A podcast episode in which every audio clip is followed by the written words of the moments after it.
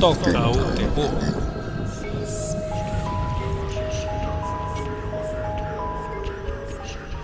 O programa Toca o Terror é uma produção da Sociedade Civil para a Freicaneca FM, a rádio pública do Recife.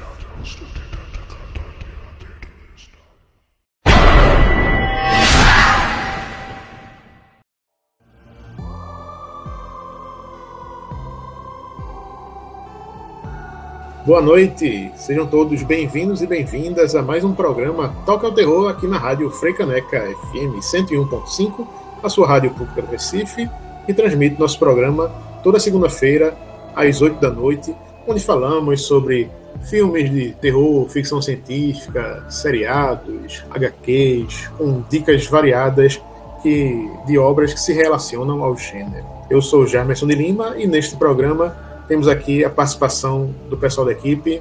Felipe. Geraldo. E Osvaldo.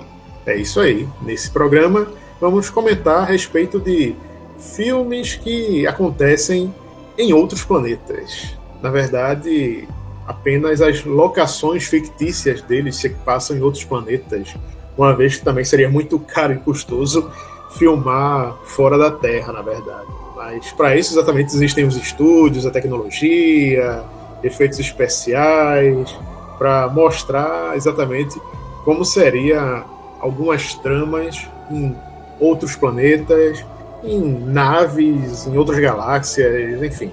Bom, e, e foi a partir, né? Obviamente que foram feitos alguns filmes é, antes com, com esse tipo de tema, mas é seguro dizer que foi a partir de Alien, o oitavo passageiro, né? Que tivemos uma atenção maior voltada para esse, o que seria então o nascimento de um novo subgênero, né? Que é esse que a gente está conversando, né? De filmes de terror, né? É, passados em ambientes fechados, em, em naves e etc. Sempre com alguma ameaça do espaço, ou pode ser que a ameaça seja até entre os próprios seres humanos, né?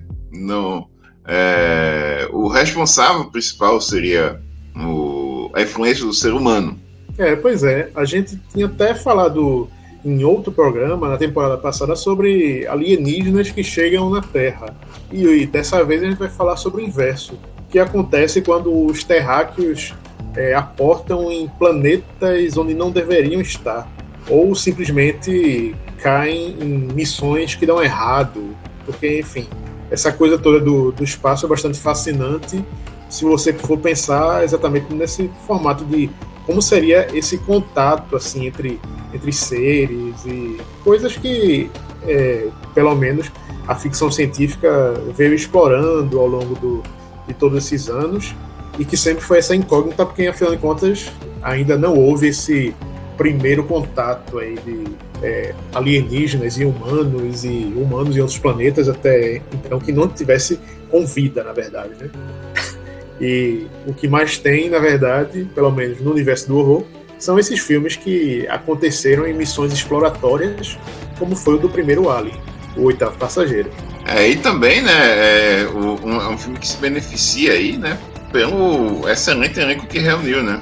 E muita gente que não era tão famosa assim viria ficar famosa, né? Também, grande parte por conta desse filme, né? Incluindo a Sigourney Weaver, né? E, e, tem também que destacar em Alien que assim, a galera, o designer de produção que criou tanto o planeta como nave, criaturas, assim, fez um trabalho excepcional, né? Deu uma um, um, um quê de realidade, né? Mesmo se tratando de uma coisa que não existe, né? Assim, inventaram um planeta, inventaram uma, uma criatura, mas fizeram um negócio tão bem feito que tornou aquilo ali bem, bem incrível, né? Na, dentro ali do, do universo do filme.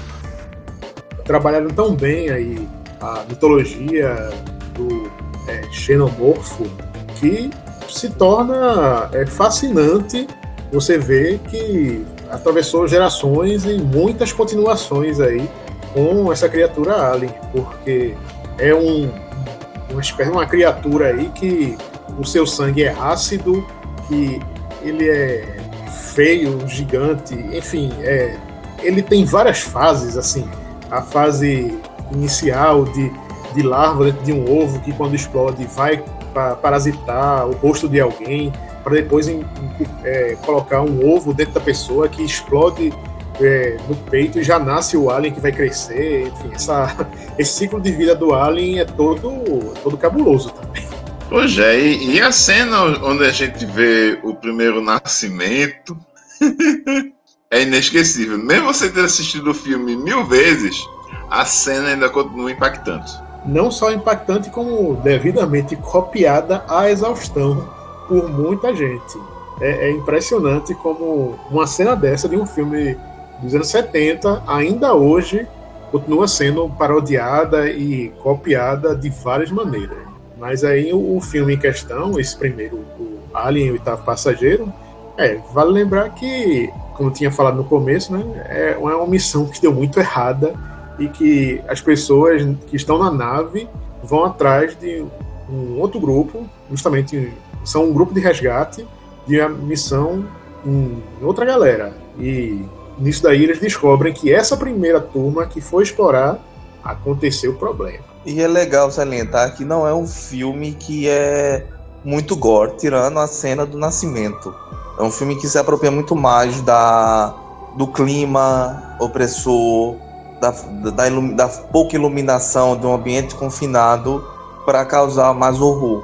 Porque, é, como é pouco iluminado e a criatura é negra, ele, ela pode estar em qualquer lugar. O filme passa a sensação de que todo o ambiente ali é perigoso, porque a, a criatura pode estar espreita. E é muito legal. E como o Oswaldo falou, do, que é um filme que por mais que você reveja, ele tem um impacto, não só na cena do nascimento. É, já o, a, as continuações, né? O Aliens, que foi feito aí por James Cameron nos anos 80, já se tornou um, filme de ação, aproveitando muito daquilo que é, viria a ser a marca dos filmes posteriores de Alien. Muita correria, muita ação, muita. É, essa coisa de escapar do, do monstro, da criatura, ter cenas de aventura, é, fuga, enfim, deixa de ter aquele clima todo de medo, de tensão, suspense que tinha quando estava na nave no primeiro filme para aparecer em outros ambientes, inclusive, outros planetas. É, são filmes que sempre tiveram ótimos diretores, né? É, no comando, né? No primeiro filme a gente teve Ridley Scott, no segundo James Cameron e, e pro terceiro filme, né? É, teve aí o David Fincher, né? Acho que foi, acredito que foi a estreia dele no cinema. É, o, o, curioso nesse filme de David Fincher, que é justamente o menos lembrado de toda a franquia e é um que resgata o horror também. Ele tem todo um, um climão pesado ali, porque Ripley, justamente Sigourney Weaver, acaba indo parar num planeta prisão. E aí você já viu, né? Tá lá na penitenciária com um alien também no meio da, da história. Pense num lugar todo errado, no, o, depois de toda aquela é, coisa de fanfarra, é, de fanfarra, tiro, explosões, tudo mais que teve no Aliens de James Cameron, aí no Alien 3, na verdade Alien é o cubo, como estava lá na, escrito, esse aí ele volta a pegar pesado, inclusive. Talvez por isso a galera tenha já esquecido um pouco dele. E falando de, de, computação gráfica, nós, temos, nós teremos áreas de computação gráfica no quarto filme, a Ressurreição, que é, que é um, uma espécie de retorno né, ao, ao filme de ação e aventura que foi o, o Aliens 2, né? O Aliens. Mas nesse já tá mais bem feito, bicho. E eu gosto do Alien 4, eu acho um filme justiçado. Eu acho, digo assim, uma, um filme de ação no espaço. Acho muito massa. E é um, um, é bom que assim ele volta ao, ao clima do 2, mas ele, ao contrário do 2, né, que é, são os, os Mariners lá americanos, heróis da nação. Nesse 4, os personagens principais é tudo maloqueiro do espaço. os bandidos é que, que, que tomam o, o, protagonista, o protagonismo do filme. Eu acho massa. O, tem, o e, e, tem os atores do que o Genet trabalhou antes, né? O, o diretor desse filme, né? Uhum. Que, que foi o diretor que, que chamou atenção na, com, com Delicatessen. É, depois uhum. ele fez um filme chamado Um Ladrão de Sonhos com Ron Perlman, que também está nesse filme, né? o Daniel Pion também, que, que, que fez os filmes anteriores. É, e o Brad Dourif, que tá maravilhoso, né? Ele tem um papel coadjuvante no filme. tem uma cena que ele limpa uma camada de vidro, ele faz, ele faz uma jogada assim com, com, a, com águia, né? Que fica cheio os dentes assim. É uma, é uma guerra, é uma guerra. É, é muito divertido o quarto filme. O mais engraçado dessa, desses primeiros quatro filmes do Alien é que justamente a cena que todo mundo mais lembra e viu em meme, GIF, tenta reproduzir é aquele que é, o Alien dá uma encarada em Sigourney Weaver, só que é justamente do 3. Se o pessoal for assistir o 1, 2, o, os mais recentes, não vão ver essa cena, porque só tá lá no 3, que é justamente esse que é o, o mais esquecido. E depois, né, aí Ridley Scott quis dar uma, uma revisitada recentemente na, nas origens do, do Alien, aí criou Prometheus e Alien Covenant, tentando explicar a origem dessa criatura. Mas é aquilo, tudo que tenta explicar demais sempre dá errado, né? Mesmo na época que a gente vai, tenta dar, dar uma chance, assiste, quando vai ver o resultado, você. Hum, é aquilo, né? Eu acho esses novos aliens, né? Esses do Ridley Scott recente, uma bobagem que quer ser cabeçuda. É, é, aquele tipo de filme que fica te dizendo o tempo todo: olha como eu sou inteligente, olha, nossa, como eu sou filosófico. E não é nada. E se esquece do principal, que é a diversão, e de toda. e da questão da mitologia da série, do horror, se esquece de tudo em prol de uma filosofagem barata e sem graça. Esse Alien Covenant é muito ruim, é pior que Prometheus. Prometheus é ruim. O Covenant é pior ainda. Não, e, e sepultou essa, essa nova franquia, né? Porque ele deixa um gancho para um, um, outro filme e tipo, isso nunca foi se falado, nunca foi nada. O, o, terceiro filme não foi esquecido completamente, ninguém nem pensa em fazer mais. É, Ridley Scott já tá fazendo série de TV aí, vai, nunca, não vai mais voltar não, pra fazer não. Flopou de com força. pois é. Mas bom, vamos aqui ao primeiro intervalo do programa Toca o Terror por hoje, para daqui a pouco voltar a falar sobre filmes no espaço sideral.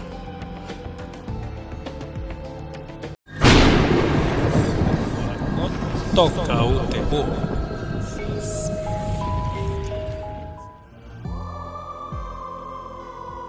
Já voltamos aqui com Toca o Terror na Rádio Freicaneca FM. Neste programa de hoje, estamos falando sobre filmes de terror no espaço sideral, em outros planetas, em naves, em galáxias, enfim, o universo é pequeno demais e muito grande para essas histórias de, de horror, mas tem um pequeno sub-subgênero aí no horror que é bem curioso, porque fala justamente sobre esse tipo de é, sensação de claustrofobia e confinamento de pessoas que estão em naves, gerando aí grandes filmes de terror psicológico, inclusive, porque muitos do, do que acontece com vilões e tudo mais, às vezes nem é por conta de alienígenas ou algo assim, mas pela paranoia que se desenvolve com os tripulantes de naves e missões espaciais. Um desses casos mais conhecidos e de um filme que foi é, lançado nos anos 90, trata bem essa questão e que se chama Enigma do Horizonte. Então, Enigma do Horizonte, filme de 1997, do nosso querido Paul W.S. Anderson. Filme de ficção científica aí que mistura a. tem uma pegada aí meio Hellraiser, meio Lovecraft, segundo os fãs do filme. Esse filme é um filme meio complicado, né? Ele tem uma história de, de, de briga de, do diretor com o estúdio. É, depois que o cara entregou o filme, o cara teve que. que foi obrigado pelo estúdio a tirar 30 minutos do filme, velho. Mas você tirar 30 minutos do, do, do filme que você fez, né? Você tora ali várias coisas que você achava importante. Mas aí, assim, enfim, o filme do, com o passar dos anos, na época não foi muito bem não, mas com o passar dos anos ele ganhou aí um status meio cult. É, ele conta a história do seguinte, é, uma nave que era assim, foi um, um grande investimento do governo americano, essa nave desapareceu. E aí é, passou algum tempo, essa nave retornou do nada. Está lá no espaço. E aí parte uma equipe de resgate para é, descobrir o que aconteceu com essa nave. E aí, né, no, logicamente, a, é, o, o, os representantes do governo que contratam esses caras para ir atrás da nave, eles não contam todos os, os segredos que, que esse sumiço envolve. Aí, aí quando os caras chegam lá, eles descobrem que essa nave ela passou, na verdade, por um, uma espécie de buraco negro ou buraco de minhoca, não, não lembro bem qual é a definição, mas ela foi para outra dimensão e voltou. E quando ela voltou, ela não voltou normal, né? Ela voltou com uma espécie de portal e tal. E aí, assim, é um filme bem sangrento. Quem gosta aí de gore tem umas cenas pesadonas e tal. É um filme que, como eu disse, com o passar dos anos ganhou aí esse, essa áurea cult dos fãs. Eu lembro que quando foi lançado, realmente teve muita gente falando mal e quando eu disse também eu nem tive muita vontade de assistir. Só depois de um tempinho é que aí, né, chegou locadora, o, filme chegou nesses catálogos. Aí eu fui ver e realmente me surpreendi, porque ele é muito bom mesmo. Assim. É, a atuação de Sanil cada vez mais louca, de paranoia e tudo mais, funciona bem aí no, num filme onde eles estão sem saber exatamente o que ou quem eles estão enfrentando dentro dessa nave pós buraco negro. E, e o Lawrence Fishburne né, é realmente um contraponto né, ao Sam Neill, tanto em, em, questão de personagem, quanto também no quesito atuação, né? O, o Fishburne foi um personagem realmente muito mais centrado, né? Mais determinado, né? A, a tentar resolver alguma coisa daquela situação. E é um Lawrence Fishburne anos antes, pouquíssimo tempo aí antes de Matrix. Ou seja, é, naquela época, quem viu lá e tipo, eita, depois notou que ele estava em Matrix também, que já foi uma grande reviravolta aí na, na carreira do ator. É, Mas... ele, já, ele, já vinha, ele já vinha tendo um nome, né?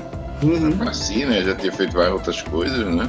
Mas é, realmente a gente pode considerar que Matrix é um, é um grande salto na carreira de todo mundo ali, né? É, de fato. Mas em Enigma no Horizonte, realmente, esse, todos esses aspectos meio Lovecraftianos, é, que você vê, a coisa do buraco negro, também se brincar, você ainda enxerga aspectos ali de um pouco de Hellraiser, um, um, umas coisas aí meio 2001 também. Ele, ele dá uma misturada interessante aí no, nessa bagunça que pode aparentar meio estranha assim para um, um, um espectador convencional desse tipo de, de filme de terror, né? Mas ele pega questões bem trincadas e trabalha de uma forma legal, assim. Tanto pela parte do gore que a gente falou, de muitas cenas também de relance que você acha que viu uma coisa depois você toma um susto. Aí, eita, você vê uma cena bem é, gore, assustadora, aparece como um flash, depois ele volta. Aí, opa, que é isso? É sequência de sonho, é realidade, é presságio, o que é, né? Mas o, o, geral nisso daí é aquilo que a gente estava falando no começo de pessoas que ficam transtornadas em, em, no espaço porque estão justamente nesse tipo de, de missão. Quem também está nesse tipo de. É, que se encaixa também nessa definição é o pessoal que está no filme de Danny Boyle, que foi até um tanto quanto esquecido na época, talvez pela recepção toda que que o filme teve e que também, enfim, é, já era bem diferente dos outros que ele tinha feito, que se chama Sunshine, Alerta Solar. É um eu, acho, eu, eu acho que deve falar da não recepção que o filme teve, né? também, assim, é um pouco dos dois. Se a gente for ver, é aquele filme que, bom, o pessoal olha e tá, por que, que eu vou ver esse filme? Não, beleza, ó, o elenco tem pessoas famosas aí, veja como tem gente legal, mas e a direção, claro, Danny Boyle também, que por si só já garantiria é, chamar essa atenção do público, né? Mas tinha lá é, Chris Evans logo no começo, é, tinha William Murphy também, que é o, o, o principal, o personagem principal aí dessa missão que está indo em direção ao Sol. Veja só, ao invés do pessoal ir para algum planeta, dessa vez eles estão indo para o Sol porque justamente a ideia é que, bom, o Sol, como as pessoas sabem, tem um ciclo de, de vida é, finito. Daqui a alguns milhares de anos, ele vai, é, vai esfriar, vai se tornar uma estrela morta e tudo mais. Mas na ocasião, para que o Sol não desaqueça, uma missão terrestre diz que, bom, a gente leva uma missão é, para o Sol, uma nave aí que jogue uma bomba atômica que aí ele vai retornar aí a, a energia do Sol, como se eles estivessem indo colocar um desfibrilador no Sol, jogando essa bomba atômica por lá. Só que essa grandiosidade da missão, essa importância autoatribuída aos tripulantes, faz com que a cabeça aí da galera comece a ficar meio, meio balançada. E nisso aí realmente entra toda a paranoia do personagem de Killian Murphy, que se apropria do, do que está rolando, se acha ah, um, uma entidade divina, quer mudar os rumos da missão, enfim, fica aquela coisa é, de terror psicológico também de um cara que está à frente de, de uma missão, mas que não está no seu juízo perfeito. Faz com que realmente a, toda a tensão entre os tripulantes e a condução do filme se torne cada vez mais imprevisível. E quando eu assisti, realmente, assim, não é, ó, grande filme e tudo mais, mas é interessante, tipo, todas essas questões também que foi falado. É assim, o, o, Sunshine é um filme, né, que assim como Enigma do Horizonte, né, é, você nota que é um filme que é, a gente é, é meio que é, é, chato falar isso, né, questão, porque, mas você é um filme que envelheceu muito, envelheceu muito bem, né, é um filme que que funciona é, muitíssimo bem, tem um ótimo elenco. É, tem vários atores é, asiáticos também, né? Porque tem, tem membros aí da, da, da Ásia aí na missão, né? Também, que é de interesse. E, e vale a pena ver, vale a pena ver, inclusive para ver como é, é, um, é, um, diretor como o Danny Boyle se saindo novamente como diretor de gênero, né? Como ele fez com o, o Cova Rasa, né, que foi o filme que marcou ele no começo da carreira, e depois fez o Extermínio, para depois fazer esse, né? E, e, e, eu acho legal também, a gente não precisa citar todos, é lógico, mas fazer menções honrosas, né? Tem aquele Cloverfield também, que passa no espaço, que é o que tá no Netflix, que é da Netflix. Paradoxo, né? É Paradoxo no Cloverfield. E Doom, né? Também é um filme de terror que se passa no espaço também uhum. a parte do inferno. Tanto do 1 como 2. É, no caso do Doom, a gente falou no programa sobre games. Se você quiser mais informações, você procura lá no nosso site, no toqueterror.com.br e lê e, e, ouve um pouquinho do que falamos do filme no programa. É, Supernova, no caso, já foi um filme lançado no ano 2000, batido, assim. Teve produção meio conturbada, ia ser de um diretor passou para outro e terminou sendo de, de um outro cara. Né? Isso, isso mesmo. Inclusive, né? É, o filme, né? Ele foi, ele foi dirigido pelo Walter Hill, né? Que é o, o grande diretor é, de filmes como 48 Horas, como Warriors, é, O Limite da Traição e, e vários outros, né?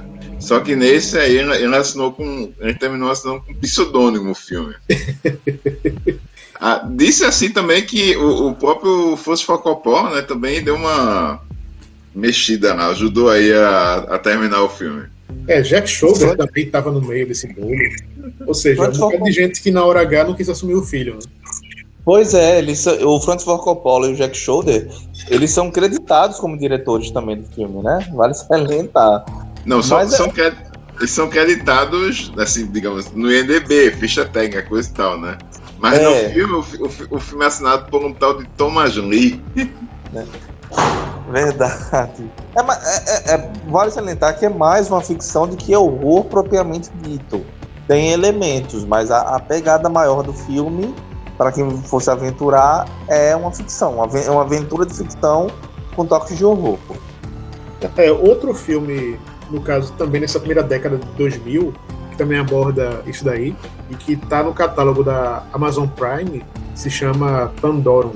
É um desses filmes que, bom, esse daí mal ganhou cinema, já entrou direto em catálogos de locadora, tudo mais, no finalzinho desse período, né? E por conta disso ele foi um tanto quanto esquecido, ignorado e depois foi aparecendo aí nas programações de canais de TV a cabo por aí. E o, no caso, o Pandorum do título se refere a uma suposta síndrome de disfunção orbital por conta do que a tripulação vivenciou, uma vez que eles estavam em período de hibernação nessa nave, uma nave que tinha uma missão de chegar em outros planetas para colonizar, levar pessoas, é, coisas da Terra também, plantas, é, enfim, esse tipo de, de coisa, de missões são feitas, é, no caso de, de bom tom, assim, é uma missão exploratória, mas que tem uma finalidade legal e tal, para ver possíveis lugares onde os habitantes da Terra poderiam morar depois de alguns anos, quando o planeta estiver errado. Só que, no caso, esse pessoal que está na nave também deu uma coisa errada aí, porque pelo menos dois dos caras que estão lá acabaram acordando da hibernação antes da hora e não sabem bem o que é que está acontecendo, porque essa nave, que deveria já estar perto do planeta Tanis, em outra galáxia, é, não está lá, está longe, está à deriva, eles não estão sabendo o que é que está rolando, e para piorar, ainda tem é, alguns algumas criaturas, alguns bichos dentro dessa nave, fazendo com que cada um tente sobreviver da sua maneira. Assim. Ou seja, pior dos cenários para alguém que está numa tripulação em uma nave à deriva. É, e, e, ainda mais, ainda mais por cima que tem que ficar com um, um, um olhar constante, né? O personagem do Dennis, do Dennis Quaid que acaba pirando né, no processo, né? Como pois se é. podia esperar. Pois é, ainda tem isso. Mais um desses filmes em que o, o capitão ou auto-intitulado aí tenente, enfim, alguém que está lá como superior em comando, dá essa despirocada aí e o restante da, da, tripulação tem que se virar sabendo que, ó, esse cara aí não tá bem da bola, tá fazendo, fazendo coisa errada, tá tomando as piores decisões, melhor a gente se ligar e fazer do nosso jeito para poder sobreviver, senão vai tudo parecido com Parecido com o presidente de um certo país, né? Bem, bem por aí, bem por aí. Mas aí vale a pena realmente assistir Pandoro, como tinha falado, é desses filmes que tá lá no espaço, ainda guarda uma reviravolta interessantíssima no final e tá lá, assim, para esse tipo de, de filme no espaço, a deriva, é muito legal. É, eu gostaria de mencionar aqui rapidamente né, um, sobre um filme que, que pega aí a Seara, né, ele, ele, ele, faz uma homenagem aí aos filmes dos anos 80, né, que saíram aí imitando Alien, que é o caso do Players, é um filme de 2008, né, escrito e dirigido pelo Brad Sykes, né, como um, um veterano aí do, do cenário independente de, de terror, né, de micro orçamento, e ele fez um filme divertido, né, um filme que tem gore, tem efeitos práticos, é, é um filme que se passa basicamente todo dentro de uma nave mesmo, né? Então ele entra aí nessa, nessa subcategoria aí da gente de claustrofobia em naves. E, e tem aí umas criaturas tem que, que você vê que são obviamente inspiradas, né? No, no visual das criaturas do Demons, né? Do, do Bava, né? Algo que fica bem naquela linha, né? E também tem uma participação é, bem afetiva aí do Steve Helsbeck, né? Que era um, um ator, era não, é ainda, né? Um ator bem marcante aí de, dessas produções. Inclusive, ele é um dos protagonistas do Força Sinistra, né? De Toby Hooper, né? Que é um filme maravilhoso. Pois é. E vamos agora para mais um intervalo do programa Top Terror aqui na Freicaneca FM, para daqui a pouco retornarmos a falar sobre outros filmes de terror e ficção científica que acontecem no espaço.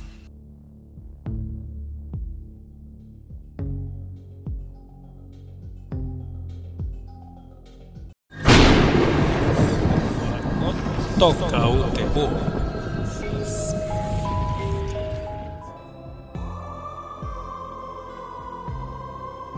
Já voltamos com o Toca o Terror aqui na Rádio Freicaneca FM. Estamos no programa de hoje falando sobre filmes que acontecem no espaço sideral. Dessa vez não teremos filmes de aliens que caem na Terra e assustam as pessoas. Na verdade, vamos, vamos falar exatamente do que acontece da forma inversa, quando os humanos aterrizam em outros planetas, inclusive alguns planetas dos quais são bem estranhos, como esse clássico absoluto da ficção científica, rodado nos anos 50, chamado Planeta Proibido. Veja só. Planeta Proibido também tem a distinção né, de, ter, de ter apresentado o Leslie Nielsen a muita gente, né? No caso, um ator aí que, que era um, um, digamos assim, um ator de tipos, né? Um ator de, que fazia, às vezes, diversos vilões também, né? Que ele não conseguiu emplacar como astro, né? mas já acabou tendo aí uma vocação por humor, que, né, que foi descoberta, né? Em Aperta os Cintos, o piloto sumiu, né? E virou, e virou esse, esse, esse impagável ator cômico, né? Que, que o pessoal veio a conhecer com a, a série Police Squad, né? Esquadrão de Polícia, e os filmes da série Corra que a Polícia vem aí, né?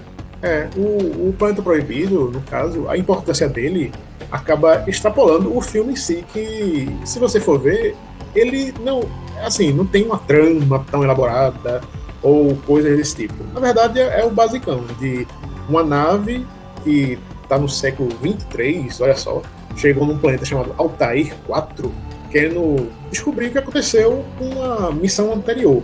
Ou seja, um filme daí que meio que coloca as bases do que viria a ser a ficção científica e a trama de muitos outros filmes que vieram depois, dessa coisa de ah, missão de resgate de gente que desapareceu. Aí, vai lá, chegam lá nesse planeta e descobrem que ele está sendo colonizado já por uma outra galera que, enfim, está lá com a tripulação original e está mantendo esses outros tripulantes aí como convidados não muito desejados.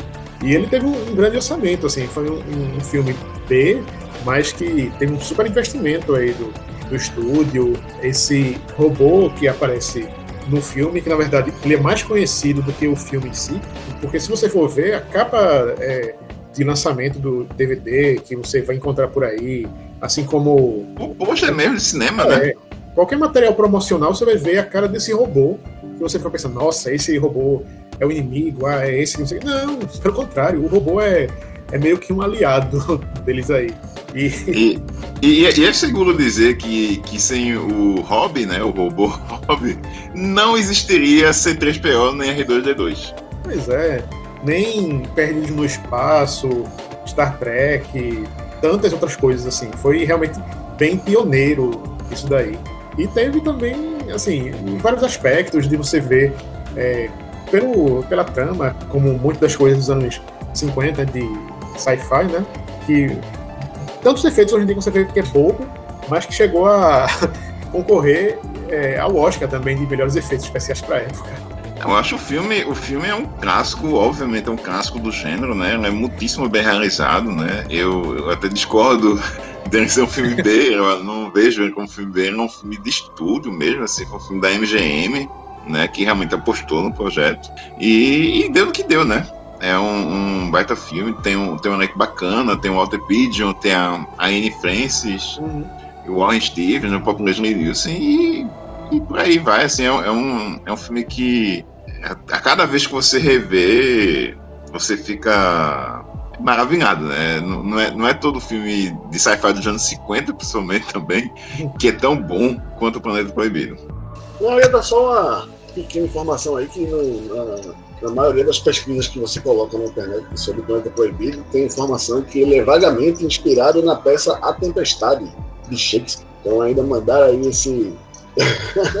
essa, faz essa... sentido, e faz, e faz sentido. Mas ainda tem esse, esse, esse caô aí de, ó, é um filme de ficção científica que tem um pezinho aí na literatura clássica. É, nada como jogar um caô para o pessoal levar mais a sério aí algumas produções, né? Mas depois dele, assim, outro filme que vale muito ser mencionado foi uma produção de Mário Bava, depois chamada Planeta dos Vampiros. Então, Planeta dos Vampiros, né, aí é o filme que a gente pode dizer que foi a base do Alien Oitavo Passageiro, né? apesar de ter o do, do roteiro original do Deon Beno, assim, tudo mais, é impossível não, não assistir Planeta dos Vampiros, né, depois do Alien, né, é, é, o caminho normal de muita gente, né, ter assistido o Alien, oitavo passageiro primeiro, porque é o filme mais famoso, e, e é impossível você ver o Planeta dos Vampiros, né, depois de, e não fazer alguns comparativos, né, alguns paralelos, né, algumas, de algumas situações até, inclusive, né, onde você vê que é impossível o Ridley Scott não ter assistido esse filme antes. É, tem, tem alguns ângulos, tem algumas escolhas de, de direção que são praticamente as mesmas que, que, o, que o Mario Bava fez nesse filme de 65, né? É, pelo Barry Sullivan e a, a brasileira Norma Bengal. Que, que é mais conhecida assim, do grande público atual por ter feito aquela série cômica Toma Lá da Cá, que está até em exibição, que ela era a lésbica masculina desde Coturno. É, e é, o que, só complementando um pouco o que o Oswaldo falou, o, as semelhanças, a arte do, do, do, do, do Planeta dos Vampiros, quer dizer, do Alien, é muito parecida com o do, do, Planeta dos Vampiros. A ambientação é muito, para não dizer igual, é muito parecida, sabe? Fora que assim, tem a semelhança de ser uma ameaça alienígena, que é totalmente diferente nesse, nesse filme do Bava, mas é, é, muito, é muito legal é, as semelhanças e tem também uma semelhança até com os X-Men do ah, Brian Singer, Singer. A, o uniforme deles é muito parecido dos X-Men nos primeiros filmes, é muito parecido com a, o uniforme da galera de Planeta dos Vampiros. Foi uma coisa que quando eu assisti eu fiz logo uma correlação. É, só pra complementar o que o Oswaldo falou da relação Alien e, e Planeta dos Vampiros, uh, tem uma, uma cena do Planeta dos Vampiros que a galera entra no, no, numa espécie de caverna e tem dois esqueletos gigantes que na história foram os primeiros seres que estiveram ali. E eu não lembro se eles ficaram presos ou se. Enfim, mas mostra que ali já tinha tido outra espécie alienígena, uma espécie completamente diferente da terráquea. E, e isso assim é muito parecido com a chegada dos tripulantes de, no primeiro filme do Alien, que eles chegam e encontram um, um esqueleto gigante de, um, de uma criatura alienígena que, que, que foi hospedeira do Alien que teve o, o né, a sua caixa torácica explodida para o bicho sair. E é, sim, você assistindo dois você compara mesmo como, como um, um inspirou o outro. E tem também um detalhe curioso né, que, a gente, que a gente tem que mencionar, é que o filme se chama Planeta dos Vampiros, mas não tem vampiro em lugar nenhum. isso isso é, foi pois uma é. invenção é. do, da distribuidora americana, né, que é a American International Picture, né? E lançou como Planet of the Vampires. O título original do filme, né, o título italiano é Terrore nello que é o que seria que seria o título italiano do nosso programa, do nosso programa de hoje. pois é, porque essa história toda é que a galera chega num planeta de duas naves diferentes e essa tripulação começa a brigar um com os outros sem, sem entender o que é. Mas na verdade é esse efeito meio que hipnótico, meio é, que essas pessoas que são os alienígenas, né, que estão lá para é, atiçar a agressividade do, dos humanos e são chamados como vampiros, mas na verdade não seria exatamente vampiro na versão clássica que a gente entende, né? Meio que aquela coisa de ah, é, tá fazendo feitiço, não sei como dizer assim. É, dizer que é vampiro realmente reduz muito a, a capacidade do que seriam esses alienígenas, que na verdade são, é, também são humanos, né? Estão lá em outro planeta, no caso. É, é, fascinante esse filme também, por conta dessas outras questões que envolve. E além de ter, já que a gente falou também da influência dele em Alien, e... vale também lembrar de um outro filme é, é, anterior, inclusive, chamado A Ameaça de Outro Mundo, que também deu muito pano para manga aí, com ideias que o pessoal em Alien depois veio aproveitar. É, uma coisa que eu também me lembrei é, o, o Mario Bava é um sujeito conhecido, né? por sempre tirar leite de pedra, né? Sempre fazer muito com pouco, né? Com, com tudo que ele tinha em mãos, né? Inclusive, nesse filme em particular, ele utilizou sets que foram construídos para um filme anterior dele, que foi o, o, o Hércules no, no centro da Terra. Veja só, né? Nada como reaproveitar a locação, né? Aí sim. Exato. Ele, ele, ele, fez o, no o filme Perigo Diabolique, né? Ele, ter, ele terminou o filme antes do prazo e ainda devolveu o dinheiro. Olha só. Mas então, é, voltando a falar de outros filmes que também estão indo para outros planetas, esse aqui acontece no nosso sistema solar. Na verdade, em Saturno, mas em uma lua de Saturno. Veja só, a terceira lua de Saturno que dá o nome do filme chamado Missão Saturno 3, um filme de 1980 que está completando aí 40 anos. Tem aí entre o elenco um jovem Harvey Keitel e já dois veteranos do cinema na época que eram Farrah Fawcett e Kirk Douglas. É um filme também desses de expedição para, no caso aí, para essa lua de Saturno, tem essa galera dentro de uma nave e tem um robô bem estranho, porque diferente de outros é, robôs humanoides que a gente está acostumado a assistir em, em, filmes de ficção científica e tudo mais, esse robô tem um aspecto muito, muito bizarro, assim. Ele tem é, tronco e, e, membros aparentemente normais, só que grande, como tivesse mais de 2 metros de altura. Só que ao invés de uma cabeça normal, como seria de um Android, ele tem tipo uma micro cabeça que é quase só uma câmerazinha que, que olha e tudo mais, e que depois do tempo ele começa a se insubordinar e ficar cada vez mais inconveniente, ficando já na sua versão robótica para o que seria o HAL 9000. Ou seja, se em 2001 é, a inteligência artificial começa a querer dar ordem e mandar na galera, pronto. Esse mesmo comportamento, no caso com um robozinho grande e com força desmedida, faz com que muita gente já comece a ficar noiada em ter que estar no mesmo espaço, na mesma nave, junto com, com esse bicho aí.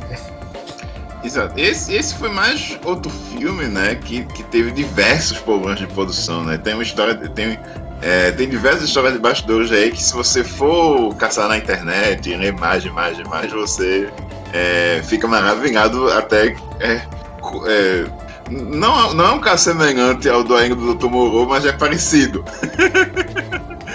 É, como conseguiram, né? É, finalizar, entregar um filme coerente e tudo mais. entregar um produto, um produto finalizado. E é um filme que eu acho muito interessante, né? Ele infelizmente, né, o, a pessoa que iria dirigir o filme anteriormente faleceu. E em todo lugar, um, um cara que não tem, digamos assim, qualquer experiência anterior afinidade com o gênero, que foi Stanley Donen, né? Que era um, um, diretor muito mais ligado a musicais, né? Os grandes musicais de Hollywood, incluindo Cantando na Chuva, né? Que é um, que, que é um clássico do cinema, né? Foi dirigido por ele, né? E, e também sobre a questão de, de problemas de produção, né, uma coisa que você pode perceber é que a voz do Harvey Keitel não é do Harvey Keitel, o cara foi redublado no filme. É, o, o, diretor Stanley ficou extremamente satisfeito com, com, a atuação e com a voz do Keitel, né? O sotaque até aquele nova-iorquino, né? Carregado que o Keitel tem, né?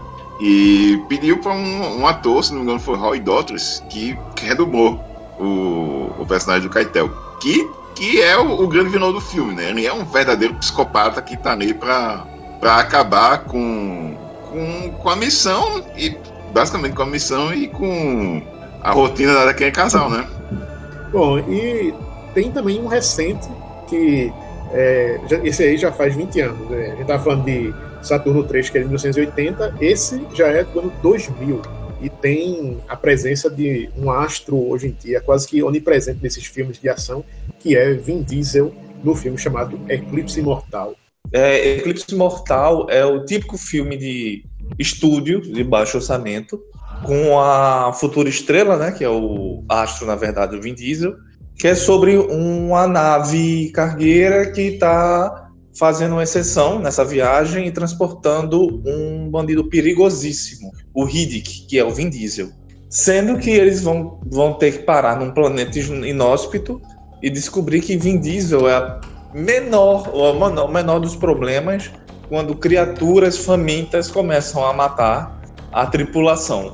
É um filme divertidíssimo, relativamente desconhecido, e que rendeu uma trilogia, uma trilogia que bem, bem fraca focada no, no personagem do Vin Diesel e ignorando o horror, voltado mais para uma ação.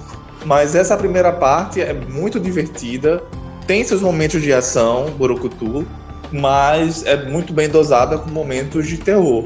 Então, é, para quem gosta desse tipo de filme de ação com terror, é uma ótima pedida. E tem também a Radja Mitchell, acho que é assim o nome dela.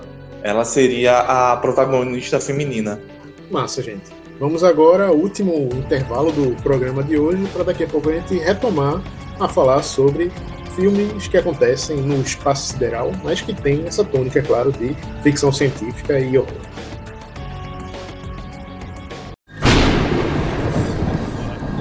Toca o terror.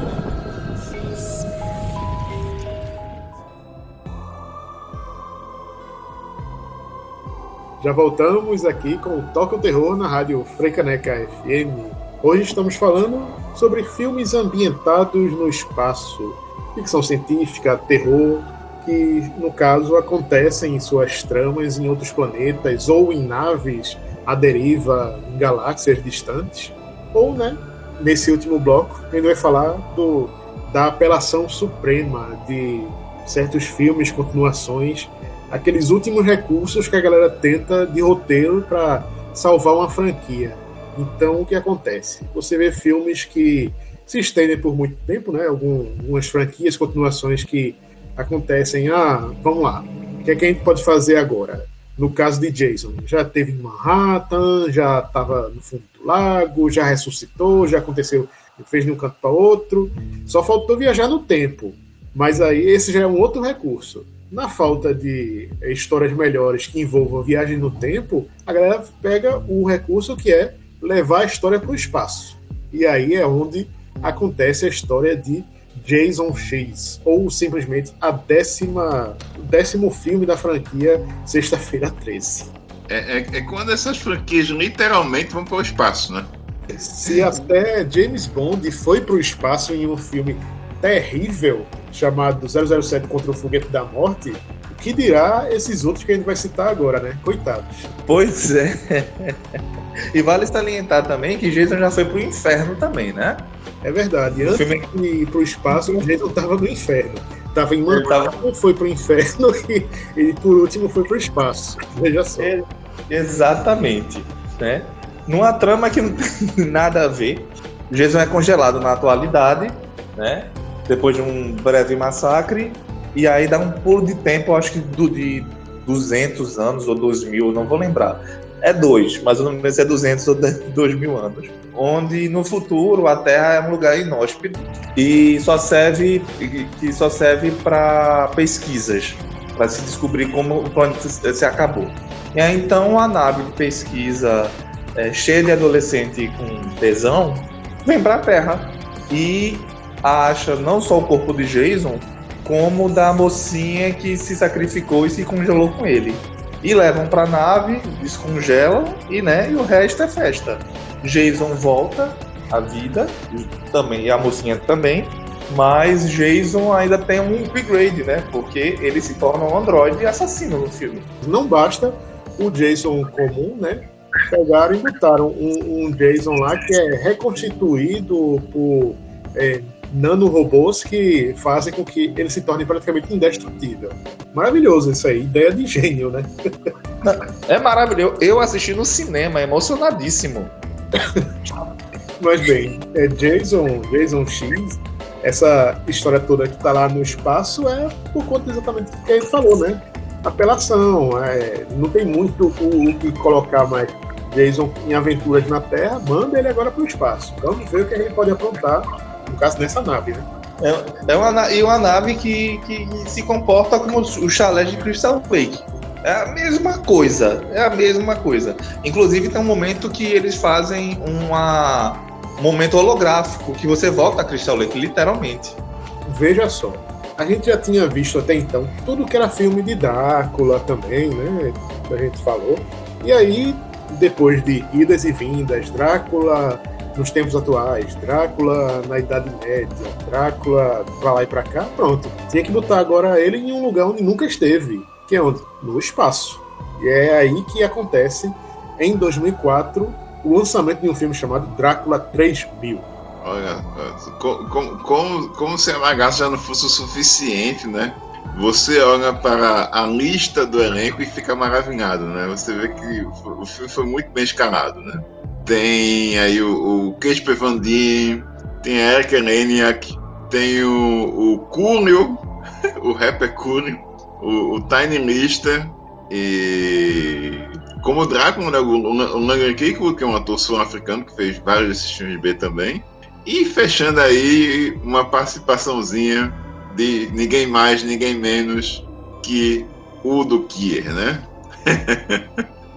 Pois é, anos antes de Bacurau ele estava no espaço. Muitos anos antes de Bacurau, mandando a atuação dele por Skype. e, e esse se, se, é que, é... se é que Skype existia na época. E esse filme é uma joinha daquelas que, para chamar a atenção das pessoas, eu lembro que a capa do DVD nas locadoras ele tinha um efeito meio holográfico assim. Então as pessoas que passavam olhavam e, eita, chama atenção, né? Pelo menos é. a galera olha, opa, deixa eu ver isso daí. Mas é bom, é bom lembrar que isso aí é, é o, o chamariz pra bomba, né? O, outro DVD que tinha uma capinha assim era Alone in the Dark, viu? Do Ball. Ou seja, é a apelação da apelação, né? É. Mas você, aí, quando, quando, você viu os DVDs assim, que tinha muita versões assim na capa de óleo, você, fica, você ficava com o pé atrás, porque podia ser bomba. E muitas vezes era. E, e, o restante aqui do bloco da gente vai ser só nessa linha, né? Pois é, pois é. E no caso, como é que Drácula chegou aí no ano 3000 e no espaço? Bom, o, o, o personagem do, do Casper Van Dien, né? É um descendente aí do Van Helsing. Tinha que ser, né? Bom, basicamente é, é, novamente aquela situação de, de nave abandonada, né? Nave, uma nave que foi esquecida aí. E o, no caso, o Casper Van Dien, ele faz o Capitão Van Helsing.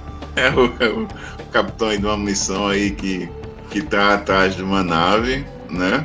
E, e diz que vê aqui também que, que na, na carga dessa nave abandonada estão 50 caixões, né, contendo areia, né? E o Culo, claro, né, ele faz o sujeito lá que é o maconheirão do grupo, né? que, que, que aí ele acaba, né, catucando, catucando aí na, na, nos, cach, nos, cachorros, no, no, nos caixões, né, que, que foi encontrado lá, achando que podia ter alguma droga, né, poderia ter algum contrabando aí, coisa e tal.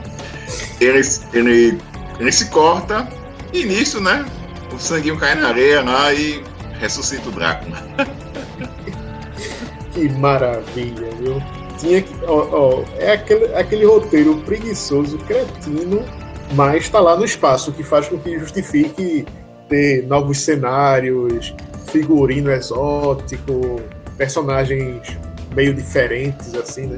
Meio, e, e também meio que faz lembrar uma outra continuação, no caso, anos antes ainda, mas na década de 90, que foi um dos filmes da franquia Hellraiser que se passou também no espaço. Mas esse, na verdade, se dividiu entre espaço e Idade Média, entre passado, presente e futuro. Um, um filme que ficou nesse meio a meio aí, porque, no caso, a ênfase desse filme de Hellraiser era sobre o cara que inventou aí o cubo mágico, o cubo das lamentações, que claro é o que aprisiona e liberta o Pinhead. E bom, o, nesse caso aparece no futuro esse pessoal todo aí, os descendentes do criador do cubo, lá numa estação espacial, onde existe uma mega instalação tecnológica que querem transformar o cubo tem raio laser à vontade, um bocado de doideira, mas que não é, não é um filme ruim, não, assim. Pelo menos é aceitável. É bom, bom não é, né? É um, é, um, é um filme que ele, ele fica confuso, né? Ele, a narrativa dele é entrecortada, né? Entre o passado o futuro fica indo, né? Fica indo e voltando, né? Inclusive, foi é, é outro filme que a gente está comentando aqui nesse programa que teve problemas aí de bastidores, né, de produção. Inclusive porque você pode perceber que ele é assinado na direção por um sujeito chamado Alan Smith, né? Alan Smith que não existe. Alan Smith que é um pseudônimo, né? Sim. Que foi criado aí para é, para os diretores, né? Que, que são filiados aí ao, ao Directors Guild of America, né? a, a não ter seus nomes creditados no, nos filmes, né? A pessoa assinou o contrato, fez lá tudo, mas quando vê que é, tá rolando muita diferença criativa e o filme não, não ficou assim do jeito que que ele, quem achou, digamos assim, apresentável, né? Digamos assim, a, a vontade dele, né? Mais a vontade dele. Aí a pessoa prefere deixar para lá, né? A pessoa, a pessoa, a pessoa não quer ter o filme no currículo, né?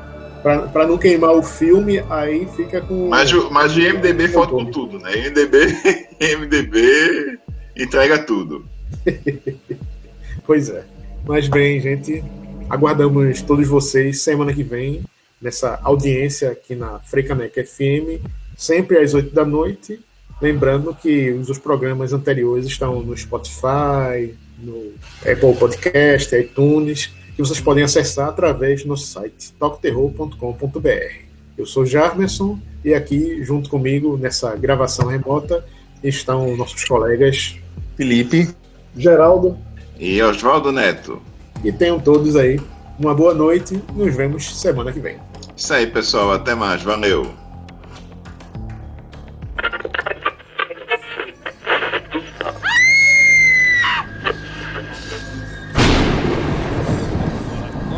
Toca o terror.